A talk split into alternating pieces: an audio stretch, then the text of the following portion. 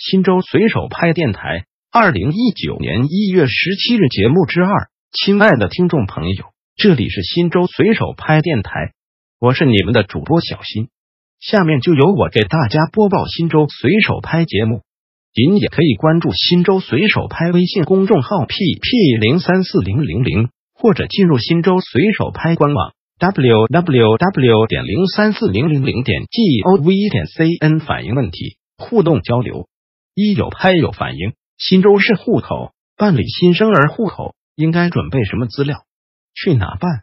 新州市公安局应于六天一小时内进行回复逾期小编，将进行超时回复督办。二有拍有反映，二零一八年十月，神池县一元供暖企业集中供暖需缴纳每平米六十元的建设施工费，否则不予签入网协议，不给供暖。请问相关职能部门此收费是否合法？不缴纳建设施工费就不能接入集中供暖吗？神池县政府办应于六天十五小时内进行回复逾期小编，将进行超时回复督办。新州随手拍电台本条节目已播送完毕，感谢您的收听，再见。